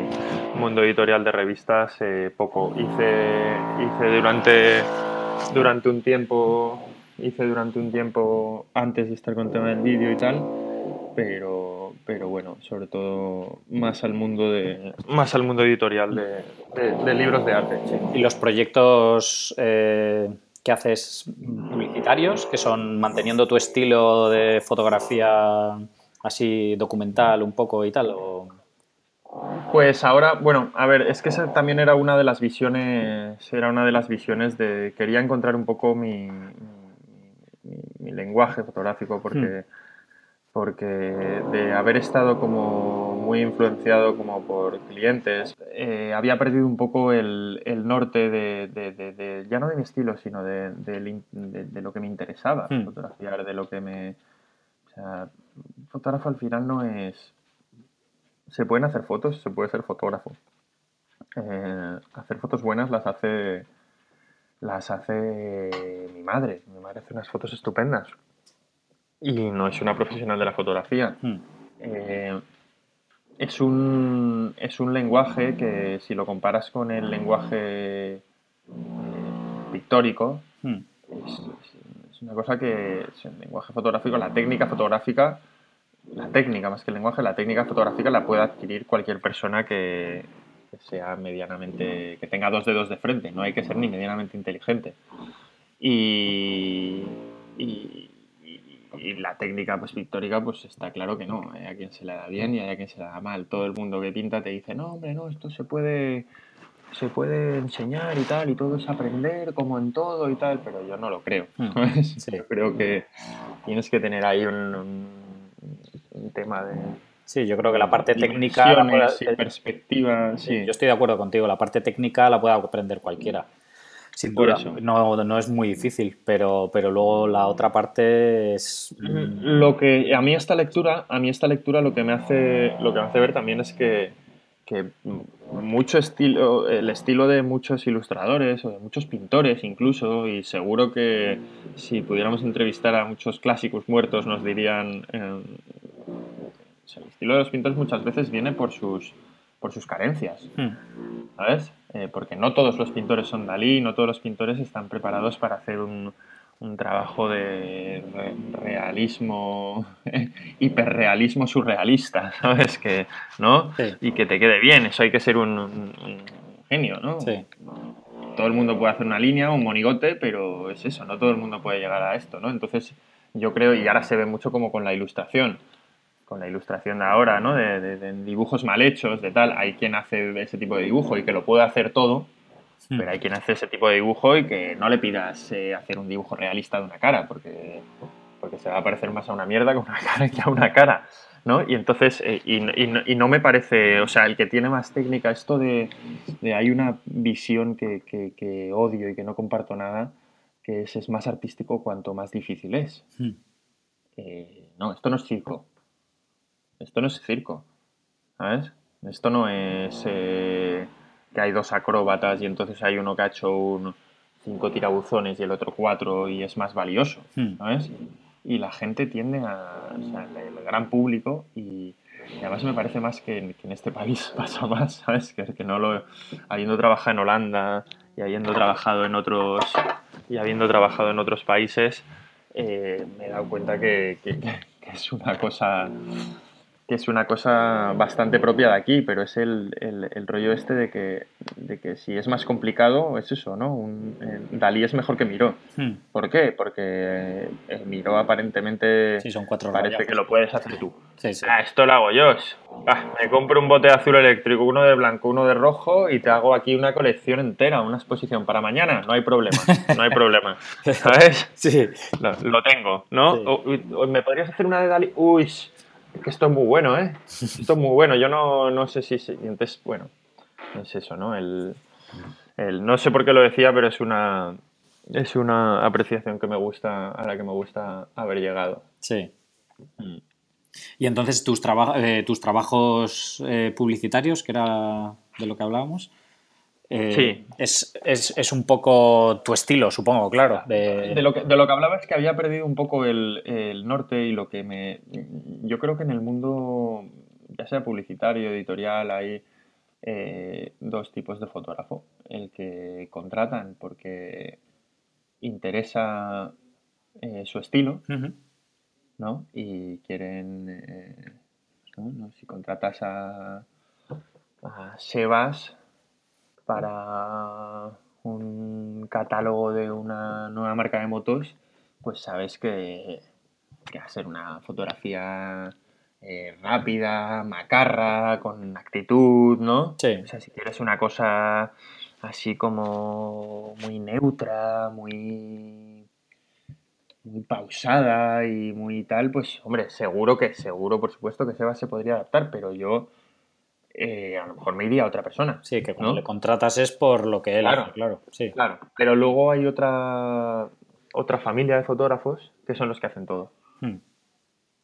Y evidentemente al que hace todo se le paga menos, aunque bueno, sí, ¿no? Porque es un tío pues, que lo hace todo, y al otro pues se le busca por lo que hace, se le da más libertad normalmente, porque ya interesa su estilo, ya interesa que impregne de ese estilo, la campaña o lo que sea. Hmm. Y, entonces, pues, un poco eso, ¿no? no este mundo de la prostitución fotográfica o, cinematográfica de vídeo, eh, un poco ser un prostituto exclusivo, por lo menos, ¿sabes? Que te, que te vas con el cliente que quieres y que haces lo que quieres, pues es mejor que, que ser un prostituto eh, obligado a, hacer, a practicar, no sé si la metáfora, soy muy de metáfora. sí, sí, pero bueno, yo creo que queda claro que al final, mm, a ver, cuando te contrata un cliente te tienes que adaptar mucho a lo que, a lo que te pide, ¿no? De... Totalmente. Entonces, eh, hay clientes que eres tú el que te adaptas y hay otros clientes que te dan manga ancha que dicen, esto es lo que necesito. Yo hago vasos, pues necesito fotos de mis vasos. Ya ahí tú. Sí, pero eso, yéndome otra, otra, otra vez a Sebas, que es un gran profesional, eh, es eso. Si contratas a Sebas es porque sabes que lo quieres pagar y, sabes que le vas a dar un poco de libertad, que le vas a dar un poco, porque si no coges a otro que le pagas una cuarta parte o una décima parte y haces lo que quieres con él. Sí. Y, bueno, yo quería un poco, si volvía al mundo de la, de la, de la publicidad o de, o de, la realización, quería que fuera con, un estilo más, más, más depurado, más claro y menos abstracto. Y creía que, que, desarrollando mis trabajos personales sin ser influenciado por ningún cliente que quisiera un producto final predeterminado, hmm. pues pues podía adquirirlo más. Y eso, y eso es un poco lo que, lo que he ido explicando antes. De, ¿Y te ha, funcionado? ¿Has conseguido ahora hacer trabajos de publicidad que te gustan, de verdad?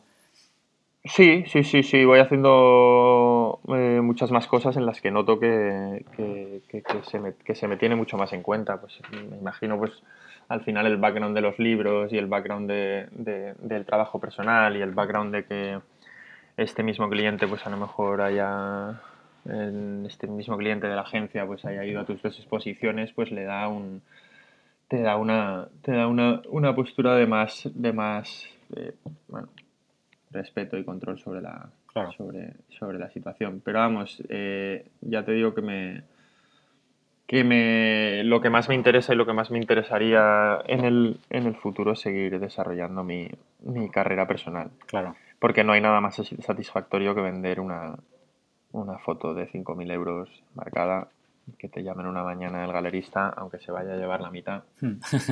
y... Sí, pero una foto que de verdad a ti te gusta y que de verdad has hecho... La disparaste en un momento libre porque te... o sea, que es que tampoco sé cuándo estoy trabajando y cuándo no, ¿sabes? Porque eh, hay a veces como que, pues yo qué sé, estás con alguien que no le da importancia a la foto que estás disparando, borracho, y es que he disparado, he vendido fotos eh, que las he disparado borracho, he vendido fotos que las he disparado con cámaras compactas de, de 100 euros. Eh, nunca sabes, ¿sabes? El trabajo personal nunca sabes si estás, si solo trabajas para marcas o para proyectos, pues sabes cuándo estás trabajando y cuándo no, pero, pero aquí se, se, se, mezcla, se mezcla todo. Claro. ahora estoy, tengo en la cabeza, pues eso, tres o cuatro fotos de disparos que jamás pensaba que, que llegaría. podía vender esa foto. Lo que pasa es que luego de repente pues tienes un, un, coleccionista que quiere comprar una foto y que ha visto una de un bosque que la tenías en el libro o en la exposición de tal y te dice, oye, me encanta esta, pero eh, no lo sé, ¿podrías mandarme alguna cosa más? Y le mandas 10 o 15 fotos de tal en las que metes eh, pues, cosas similares que crees que le podrían interesar, hmm. por lo que te ha contado y a lo mejor acaba eligiendo eso. Hmm. Una foto que tomaste borracho, no tenías trípode apoyándote en una roca y, que, y, que, salió. Sí, sí. Ah, ¿Y, sigues, ¿Y sigues trabajando con analógico todavía? O sea, ¿sigues eh. con, con, la recomendación de tu amigo o, o, ya haces un poco de todo en función de... Bueno, disparo con lo que, a ver, a nivel... A nivel de encargos y tal, disparó en, digital mm. normalmente. Eh, bueno, ahora por ejemplo el libro este de 290, que es el que tienes tú, es un encargo y está todo disparado en película. Mm. Pero porque, bueno, porque era un poco por inspiración de los dos trabajos anteriores que había visto, que había hecho yo y les gustaba. Ellos también son muy, muy eh, nostálgicos, como yo, y bueno, también, también suelo decir, pero vamos, en los trabajos más para agencia eh, los suelo hacer en digital hmm. y mis trabajos personales en película, pero ya no por el hecho, ahora estaba viendo justo en Facebook una publicación de, de, de una gente que sigo, film photography o algo así, y comparaban una foto digital y una foto analógica. Mira, esto es por lo que disparo en digital, o sea, en analógico, porque mirar en los tonos de no sé cuántos y da una foto horrible de una modelo con pelo morado, ¿eh? así como, ¿eh? como gordita en un trono, así como raro, muy rara, una foto horrible.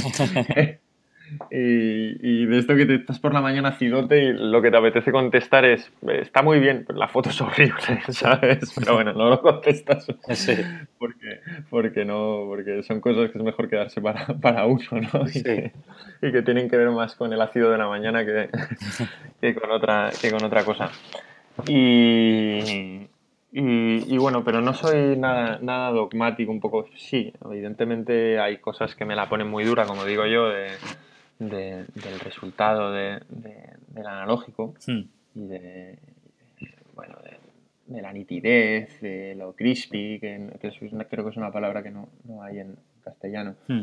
de lo crispy que quedan las imágenes, de la profundidad de campo, de, objetos que parecen casi como recortados, ¿no? Como que hmm. hubieras hecho un montaje en Photoshop, ¿no? En, en película y que bueno, eso lo puedes conseguir con, digital también, pero tiene un trabajo un trabajo detrás eh, brutal que me encantaría saber hacer, ¿eh? pero que bueno, que es otra profesión aparte, ¿no? Que parece que fotógrafo tengas que saber eh, mucho de iluminación, de fotografía, de, de edición, pero vamos, pero, pero la edición es un, es un, es un trabajo aparte, vamos, es una, una puedes no ser fotógrafo y ser editor, un editor fantástico de, fotos, igual que igual que en vídeo. Mm.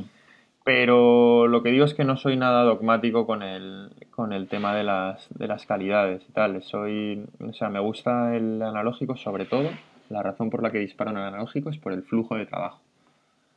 Mm. Eh, me, explico con esto. Eh, eh, la cosa más importante para hacer una buena serie de, fotos es la edición.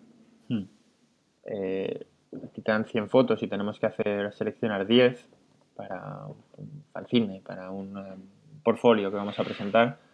Y de esas 100 fotos te las dan a ti y a mí y podemos sacar una historia totalmente diferente. Incluso elegir 10, a lo mejor habría algunas que son claramente susceptibles de elegir porque son eh, cojonudas, ¿no? Porque estas fotos que te, entran directamente, pero a lo mejor de esas 10, 7 las elegiríamos diferentes. Sí.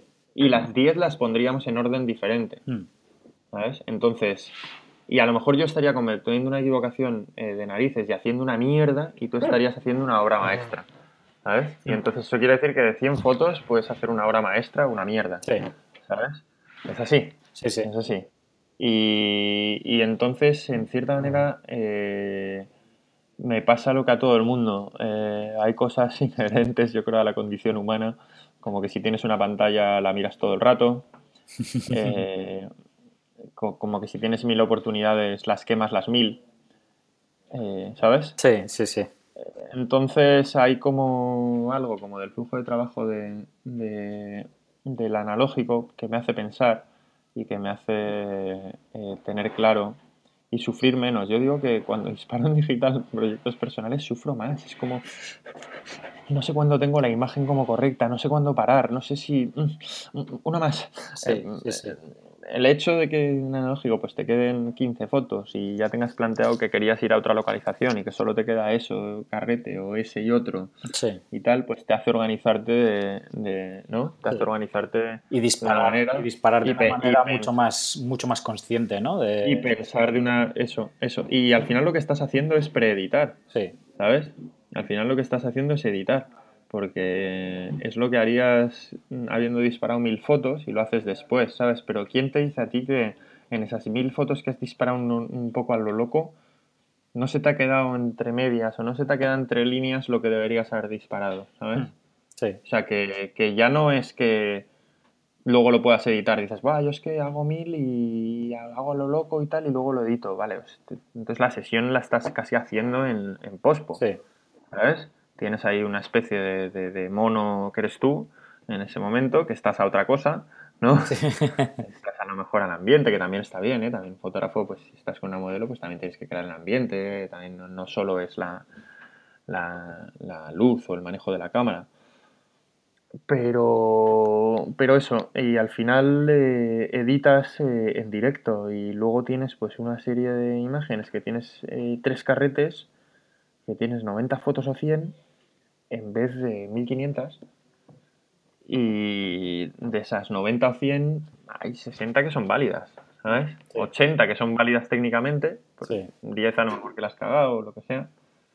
Y, y bueno, y, y me resultaba y me resulta más, más, más satisfactorio. Bueno, luego también el, el tema de no ver las, las, imágenes en los proyectos, por ejemplo, que he hecho, que ha sido el, el, los dos libros, vamos, el de, de, viajes de punto a punto, el de Estados Unidos que explicaba antes y el de, y el de África, que lo explicaré ahora un poco más brevemente, eh, son viajes de punto a punto, digamos. Hmm. Y me ha ayudado mucho también el tema de no ver el material, entre medias. De no ver nada hasta que ya has vuelto a casa y lo has revelado todo, ¿no? Eso es. Entonces, eh, no estás disparando eh, influenciado por lo del día anterior. Sí. Ni por lo de los dos días antes. Ni por el material que crees o que supuestamente crees que, debería estar bien. Porque, Digo supuestamente porque muchas veces en una primera vista de un material te parece la leche, no sé si te ha pasado alguna vez, o, lo contrario. Y no, y no es por, porque lo has visto muy rápido, porque estabas un poco entusiasmado y ese entusiasmo te ha llevado al bajón porque tal, porque no... Hasta porque lo has visto con el ordenador en exterior y tenía reflejo el ordenador y parecía una mierda. ¿Sabes? Sí. O sea que muchas veces encima acabas como, o lo ves las 20 fotos primeras, ¡buah, son la leche tal! Y te has confiado por una cosa que luego la ves editando y dices, ¡buah! Sí, no lo tanto, sí. Me he confiado con esto. Y entonces dejas de, de, tener como, dejas de perder un poco los, los poderes que tienes como de, de percepción más amplia de las cosas, ¿sabes? Hmm. Tienes una, por lo menos, y cualquiera me lo podría discutir y cada persona es un mundo, y, pero yo estoy hablando en mi caso personal, ¿eh? Y, me llegué a poner en una cámara digital hasta cinta aislante una vez para no verlo. Yo sé que hay gente que lo hace, pero yo no puedo. La levanto a la cuarta. no me tomar por culo. La tendría que romper, pero no soy tan rico como para... Ahora, hay una, hay una Leica, de hecho, que es eh, eh, sin pantalla. Sí. Digital. Mm. Sí, sí. Eso, mira, pues ya no la tienes que romper, ya te lo compras sin pantalla. Ya te, toca llevar el ordenador ahí, sacando la tarjeta cada cuatro fotos para, sí. pero, pero es absolutamente, es absolutamente por eso. ¿eh? O sea, los de Leica no, es el pensamiento mío, no, lo debe tener mucha gente y, y, ha llegado hasta Leica y, han acabado haciendo haciendo esta cámara. Me parece incluso más útil que la de monocromo, ¿no? Porque monocromo, pues bueno, sí, por lo visto tiene está muy bien conseguido lo del, lo del blanco y negro y tal, pero no sé, me parece más guay la de, sí, yo creo la de sin, también, sí, sí. La de sin pantalla, tiene más, tiene como más alma. Y tiene como más, más razón de ser, ¿no? Más razón de ser, sí. Lo otro es un poco como, bueno, pues la pones en monocromo, tío, y ya está. Sí, sí, sí. Pero, bueno, que es una tontería, ¿no? Porque, claro. porque también es como una ilusión, pero, pero es que vivimos un poco en la y no soy un tío que sea tampoco como muy crítico, como guste serlo, pero vivimos un poco en la, en la era de las ilusiones, ¿no? de las, ¿eh? De, ¡uh! ¡ah! ¡uh! ¡ah, vaya mierda! Sí. Uh, ah", ¿Sabes? Vas pasando así por una serie, por una montaña rusa de, de sensaciones, a veces con el mismo producto, con el mismo... Hmm. Con, con, tu mismo proyecto, ¿no? Personal. Sí. Pero bueno. Hmm. Pero vamos, que no es por ningún dogma de calidad, sino más por una por una razón de, trabajo, por una razón... Mira, antes te he dicho también que seleccionando mi trabajo, lo de los rows, que hmm. pesaban un, mega y medio, ¿no? Un row de, hace, de una 10D de, un, de hace 12 años, pues pesa un mega y medio. Y, y, esa fue una de las razones también para disparar película, porque si disparo película desde un. o enfocado a. o queriéndolo enfocar, por lo menos, no sé si está enfocado, pero queriéndolo enfocar hacia un mundo artístico o, ya no de, de, creación, ¿no? Que sería, hmm. yo sé un poco lo que diferenciaría los trabajos de encargo para mí son creación y cuando hay libertad eh, son artísticos para mí. Creo que, si no hay libertad, no hay arte. Hmm. ¿Sabes? Puede tener un punto artístico, una campaña publicitaria, pero, jamás es, eh, sería arte, ¿sabes? Pero bueno, esto también depende de lo que cierres o abras el concepto. Hmm. También porque lo puedes abrir tanto que, que hacer caca puede ser una expresión artística. si abres el concepto a mucho, a que es una cosa única, que la haces tú porque quieres y tal, pues eso, mi madre haciendo gazpacho es artista, yo haciendo caca también a veces, ¿sabes? pero, pero bueno, ¿qué, es eso? También una de las razones era por eso, porque eh, de tener tu material con 10 años de diferencia y que también tengan una diferencia de 10 a 1 de calidad. Mm, sí. En una cosa, en un año una cosa pesaba un mega y a los 10, 10. Sí. ¿Sabes? Y entonces es como si, si cogieras el negativo de 35 milímetros y el de 10 años no fuera de 35, fuera una décima parte del de 35. Pues hombre, tu trabajo tendrías... Y hay gente que me lo rebate y que me, pero bueno, yo también te digo que esto es una opción personal. Y no, pues lo importante es la imagen, el medio da igual. Y lo mismo te digo otra vez, digo, vale. Pues tío, a mí me gusta mucho que un cuadro esté pintado al óleo. Podría estar pintado, sigo con la escatología, podría estar pintado con mierda. Y también los hay, son, y a lo mejor es increíble la obra, pero, pero joder, el óleo mola un montón, ¿no? ¿Eh? Sí. ¿Sabes? O sea, que el, que el medio pues también importa. O sea, este rollo de, sí, claro, que que el Guernica, así como a nivel expresivo, pues podría estar pintado con barro, hmm. ¿sabes? Pero mola que esté pintado como está pintado, porque le da una, una duración en el tiempo que la gente lo va a poder disfrutar más, eh, hmm. solidez, una, las líneas, todo se ve como más claro, las profundidades, ¿no? A pesar de ser un cuadro muy plano, es muy profundo, las profundidades están más más, más conseguidas con la pintura que con el barro, ¿no? Pues, pues creo que sí que es importante el, creo que sí que es importante el medio, aunque lo importante sea la foto, pero no sé, me parece una hipiada lo de, lo de eso, que, que, lo importante es la, la, imagen y tal. Bueno, sí, es lo, es lo que decía antes, sí, te pones a abrir el concepto así y todo, pero, pero suena muy Michael Jackson. Heal the World. Sí, sí, yo estoy de acuerdo, estoy de acuerdo. Eh, cuéntanos eh, qué es 290 para todo el que no lo conozca y cómo entraste en contacto con ellos, porque actualmente trabajas para ellos, ¿verdad? ¿Quieres que te cuente primero lo que he introducido antes de lo del libro de África y vamos cronológicamente y acabamos por lo de 290? Vale, perfecto. Sí, sí, perfecto. Es un poco la actualidad. Vale.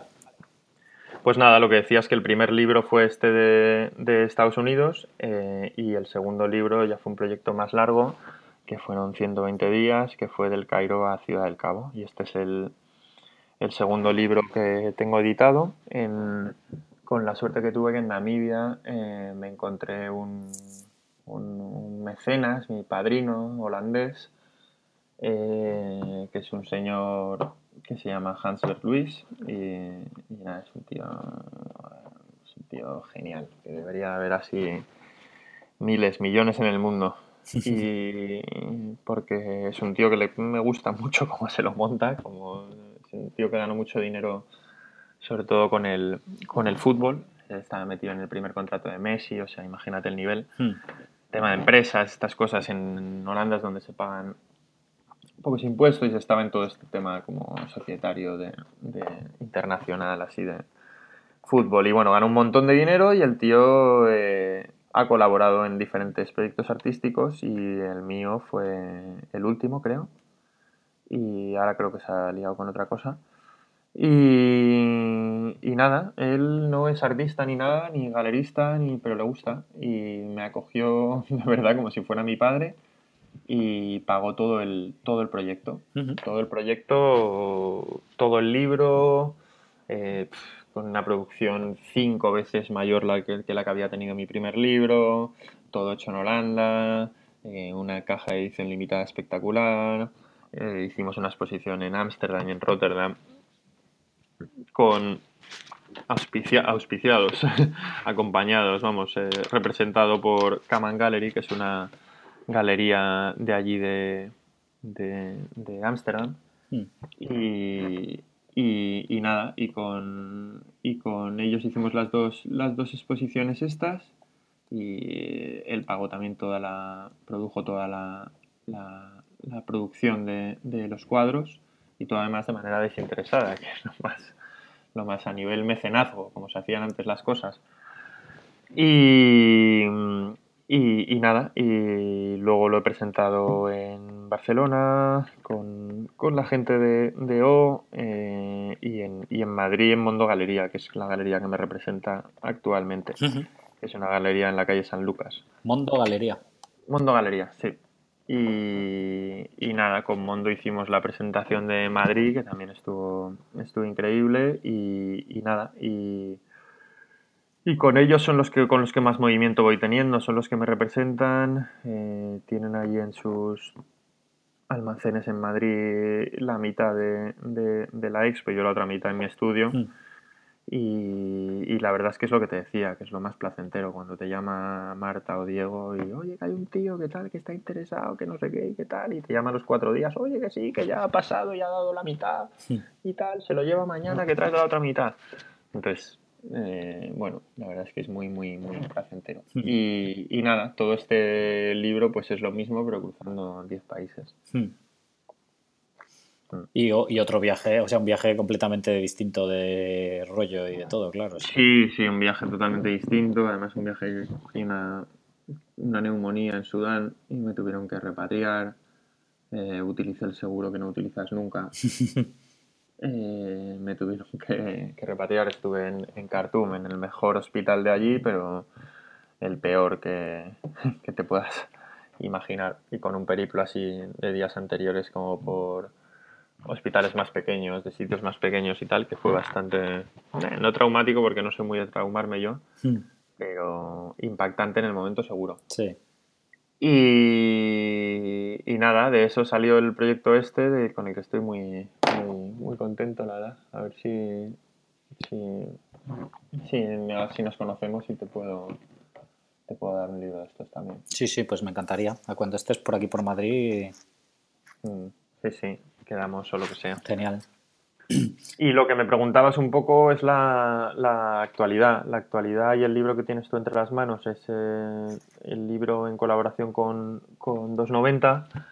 Eh, 290 mi viaje de África me, patrocinó a nivel eh, a nivel bici, componentes y, y nada, estuve rodando con una bicicleta suya y, y todo fue de puta madre, una conexión increíble con ellos. Y nada, al terminar este viaje, hacer todo el tema de la exposición y tal, me llamaron un día para, para que viniera a Barcelona para proponerme un, tema y me propusieron eh, eh, hacer un libro, hacer un libro con ellos que hicimos durante un año. Y la idea era un año dentro de la marca, un año dentro de 290, pero que al final resultó que al final resultó pues un año más pues dentro de, la escena de la escena al la escena al final de, del, del piñón fijo que son las bicicletas en las que está especializada la marca o con lo que empezaron. Hmm. con lo que empezamos. Empezaron y bueno ahora como me siento parte de los 90 pues. No sé qué forma verbal utilizar.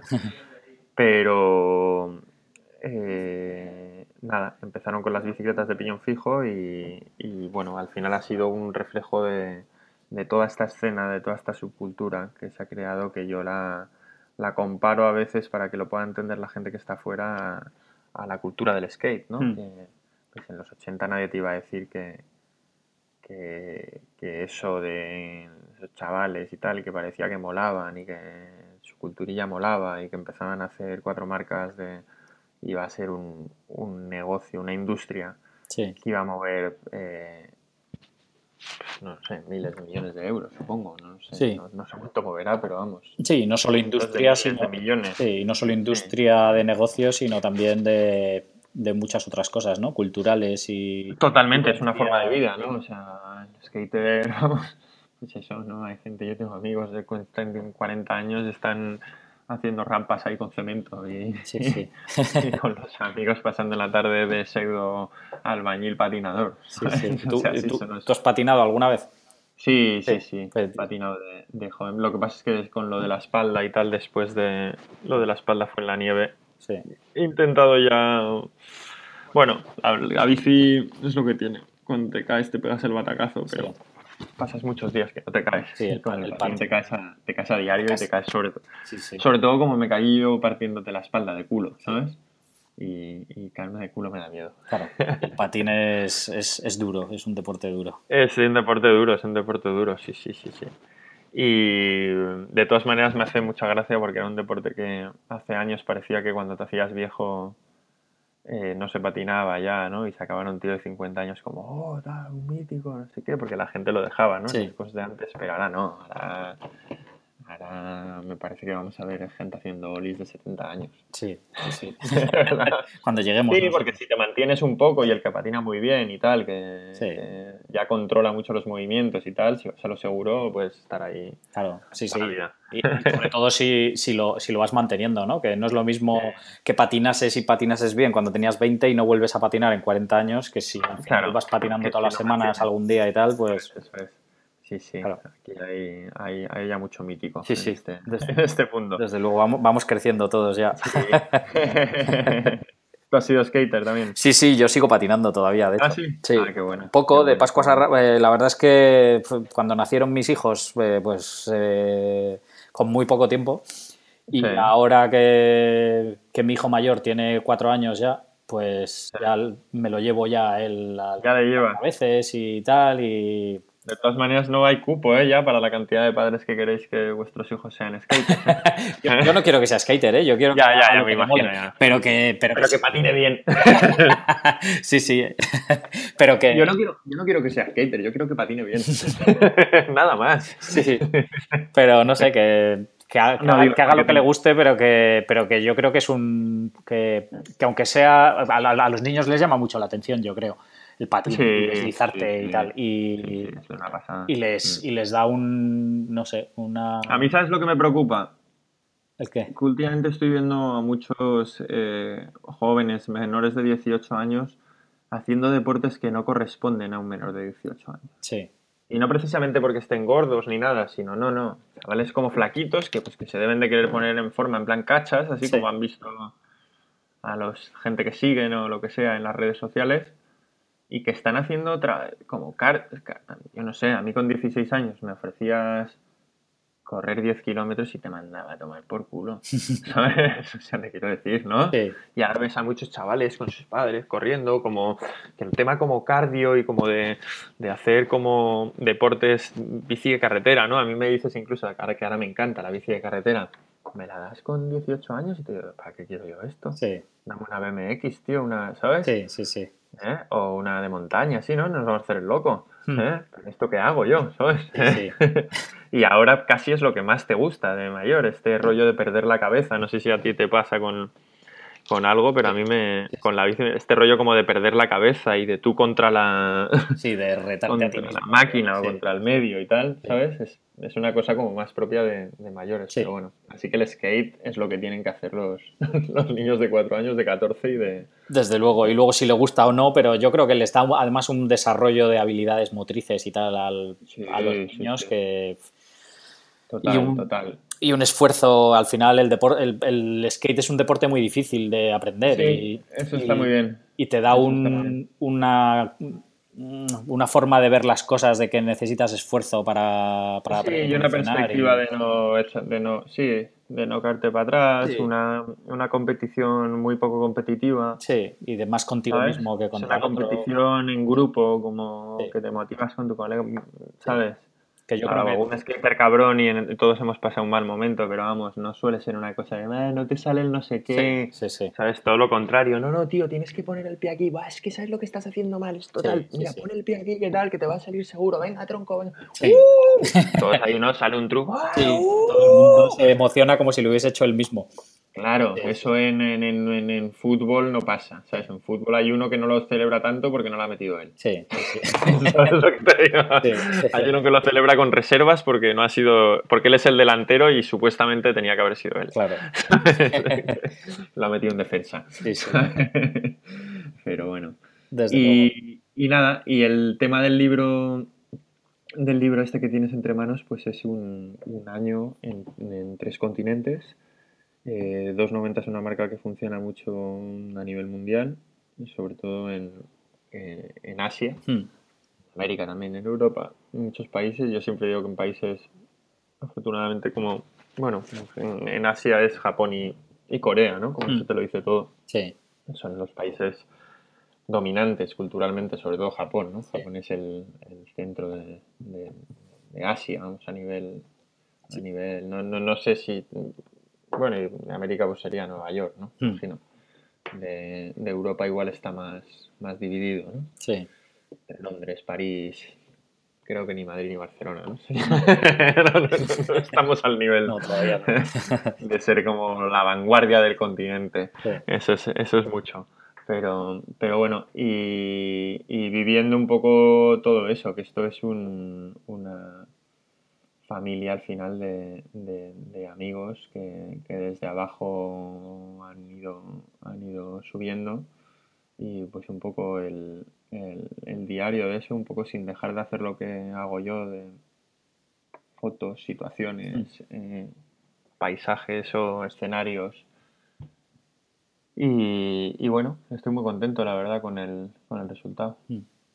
Y la verdad es que es espectacular el libro, se lo recomiendo a cualquiera que le interese eh, la bici o lo- y, y tanto si te interesa la, la bici como no, si te interesa la fotografía, la verdad es que es un libro totalmente recomendable. Además, me ha encantado el- los distintos papeles de colores en los que está impreso y que has jugado con muchas cosas que me parecen... Está, está editado, bueno, y maquetado por, por aquí por Dani, que es el director de arte de, de 290, pero con, con la gente de, de AFER, que AFER son un estudio eh, que sobre todo se dedican al mundo editorial, eh, el Pep y el Paul, eh, de aquí de Barcelona, que están dentro de, de- del proyecto este que te comentaba antes, con Mm. los que hice la exposición, que son los de O. Sí. Y, y la verdad es que ellos, bueno, tienen un trabajo finísimo. De, ellos sí que son vanguardia. La Mm. verdad es que, que, que son, son totalmente vanguardia. Estoy muy contento con mis dos libros anteriores, contentísimo. El segundo me lo hizo Rafa y Nina y, y me, me apasiona. Pero creo que con este tercero tiene un... Quizás también ha sido por mis por más atrevimientos, ¿eh? O sea, porque ya se va atreviendo uno a hacer como más cosas, ¿sabes? Sí, Y, pero bueno, todo, y luego también en el mundo editorial pues también muchas veces tienes limitaciones por el tema económico, ¿no? sí. Y, pero bueno, aquí hemos conseguido lo de los papeles de colores y el golpe seco, hay, hay cosas muy buenas. Si a cualquiera que lo quiera comprar, pues está en la tienda de 290, que es eh, 290bikes.com. Sí, pondré, Y- pondré luego el enlace a todo. Mm. sí. Y, y nada, si indicáis en el si indicáis en el en los comentarios de la compra y tal que, que os lo firme, que os lo dedique o que o que o lo que sea, pues estar encantado. Yo creo que, que, que le puede gustar a alguien que esté metido en el mundo de la bicicleta o a alguien que simplemente disfrute de, Sí, de las fotos. de, bueno, de ver una escena, de ver fotografía, retratos. eh. Sí. No dejan de ser asiáticos curiosos con mucho rollo.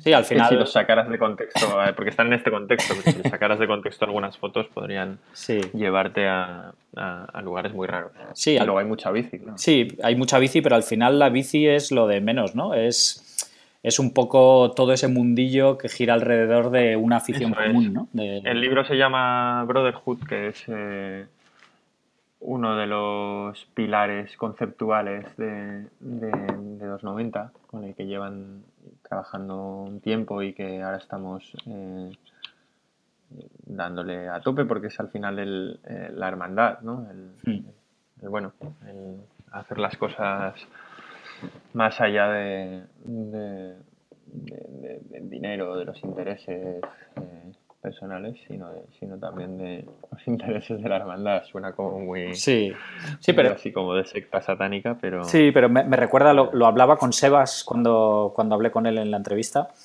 eh, que me recuerda mucho al, a la escena del skate en, en, los 80 y primera mitad de los 90 más o menos, cuando era muy underground y que, que por, por, patinar y por ir a cualquier ciudad del mundo con el patín bajo el brazo, en cuanto veías otro skater automáticamente era amigo tuyo, te invitaba a comer a su casa, a dormir si no tenías dónde dormir y tal.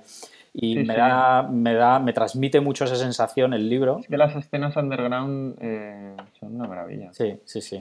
Da, da, pena, da pena luego cuando, cuando crece y se hace popular y ya todo el mundo patina. ya, ya, empieza la maldad y todo. Sí, ya. Las escenas, en las escenas underground yo siempre, yo siempre yo que si me metieron en la cárcel estudiaría antropología, por eso todas las todos los estudios y desguaces que, he ido haciendo, que supongo que se me habrán visto el plumero triste, porque me interesa mucho cómo, cómo responde el ser humano y cómo funciona en grupo y cómo... Y me parece que en las culturas underground eh, es, es, una maravilla el, la aceptación que hay de todo. Las culturas underground, si te fijas, están hechas por presidiarios y por nerds.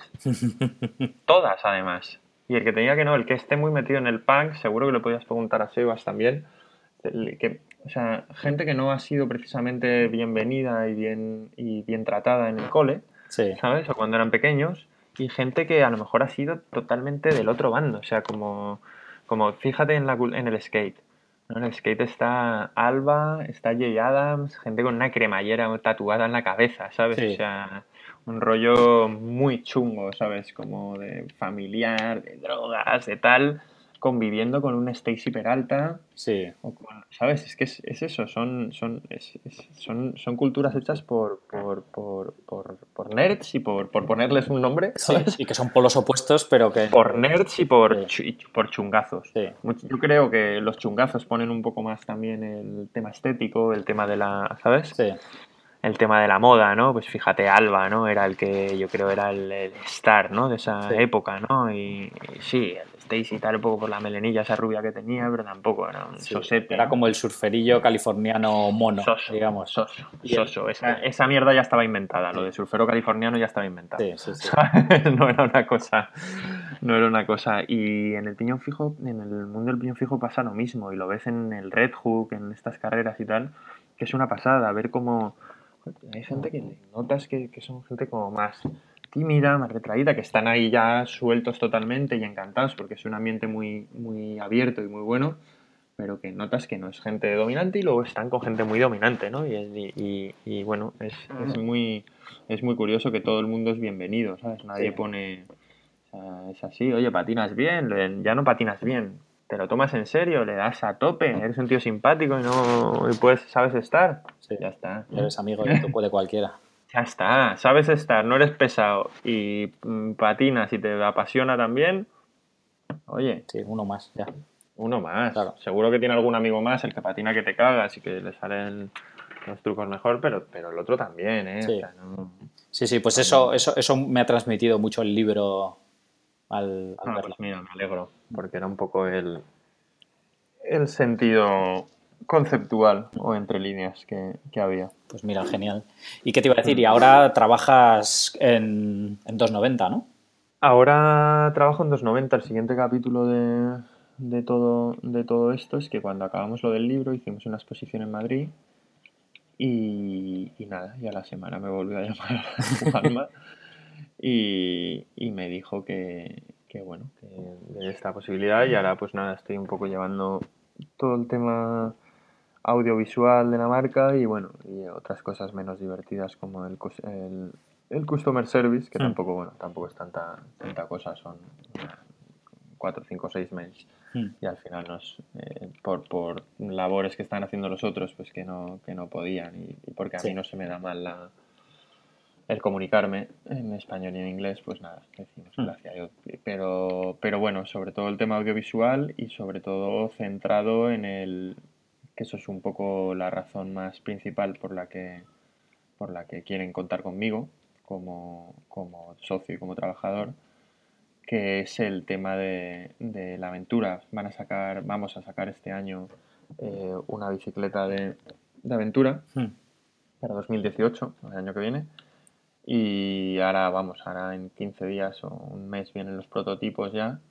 Y el tema de la bici de aventura es curioso porque cuando empecé a viajar yo en 2013, tú buscabas y a ver, gente que viaja en bicicleta la hay de toda la vida. Pero siempre ha sido el bikepacker típico alemán, con la bici de 40 kilos, Sí. con siete bolsas con amarillas, forjas por todos lados. forjas por todos lados, Or- marca Orlieb siempre, que es la marca alemana esta. Sí. Pues ahora todo esto ha cambiado como una barbaridad y ya se viaja como con, eh, como con muchísimo menos equipaje y, y, y bueno, eh, ha cambiado totalmente. Y en este 2018 sacamos una bici de Adventure y también un poco mi labor en 290 pues va a ser eso, va a ser eh, llevar toda esta idea de, de Adventure y representarla de alguna manera. Entonces me va a tocar como estar viajando 40 o 50 días al año con la bici, que va a ser un... Como te he dicho antes, a mí me cuesta viajar muchísimo Sí. y, y levantarme cada mañana y tal, y eso de, Sí. eso de tener que pensar nada más en tres cosas es demasiado simple para mí. Y a mí lo que me gusta es el estrés de la ciudad y, y, Y la rutina. y- la vida mala y, y ir a Hacienda y esas cosas. Entonces me va a costar mucho lo de irme. Pero bueno, nada, estoy encantado con esto, con este nuevo, con este nuevo proyecto. Qué bien, genial. ¿Y sigues, y sigues haciendo simultáneamente proyectos personales y, o trabajos Bueno, para ahora, clientes? ahora o estoy, ahora estoy, es que esto ha sido muy reciente, han sido cuatro meses y yo soy muy de, De volcarte de, de poner cimientos a las cosas Sí. y de, pues luego ya me te dedicas a, a seguir poniéndole el tercer piso a la, a la otra casa, ¿sabes? Sí. Pero, pero bueno, la- la- tienes que poner los cimientos bien enteros porque si nada más pones cuatro tablas, pues se, se Sí, se rompen. Entonces estoy un poco cimentando todo, todo lo de mi proyecto futuro con 290 y ahora ya hemos conseguido una casa que voy a vivir aquí con, con Alfred Bobé, que es la otra persona que entra en el proyecto, que él es la leyenda de, del piñón fijo. En, en- ha ganado cinco Monster Trucks, que es como la carrera ilegal más, más importante de, de Nueva York, es mensajero de Nueva York desde hace 20 años. Y nada, vamos a vivir juntos, hemos encontrado un estudio, eh, un estudio casa y tal, y bueno, montarnos ahí la, la historia. Entonces ya cuando vaya un poco rodando ya me pueda montar allí un poco estudio también y pues, pues bueno, ya me imagino que volveré un poco a, Ahí retomando. a mi laboratorio, a mi revelado, a mis escáneres y a mi, y a mi- bueno, y a mis proyectos personales. Pero bueno, al final todo es personal, Sí. Porque no, menos en algunos momentos a lo mejor de, esto, de productora que te estaba contando de mi vida, Hmm. de que ha resultado, bueno, de cosas a lo mejor de, de- de más curro por curro, ¿no? Estuve haciendo un montón de cosas de Vodafone que no le ponía nada de alma a la... Era de Vodafone de eventos, que fue un clientazo durante, durante años, pero te puedes imaginar. Eran eh, experiencias de conducción en el Montmeló, ¿sabes? Sí. Y cosas súper bien pagadas, pero que no es todo lo mismo, es un coñazo. Sí. ¿sabes?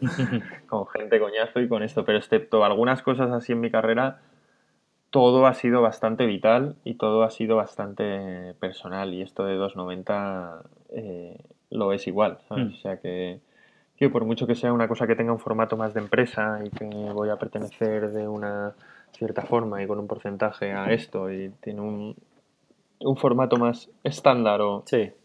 al final es, es igual, para mí es mi vida es mi trabajo y mi, y mi trabajo es mi vida. Sí, bueno, al final también es lo que tú le, lo que tú le das, ¿no? Que, que puede ser un trabajo sin más o si para ti es importante y tienes libertad también para, para hacer Totalmente, pues al totalmente. final- Hombre, aquí es un consenso de cinco Sí. que, que esa, ese, ese aspecto del trabajo eh, individual es fantástico Sí, porque me, myself and I, bueno, es fantástico y hay a veces que, que tienes que, que- que- que preguntar, Sí. ¿sabes? También. yo creo que siempre va bien puntos de vista fuera, ¿no? Que hay veces que tú te metes tanto en tu movida que, que no tienes perspectiva de realmente si está yendo bien o no, si, si Totalmente. es solo pues, una paja mental tuya.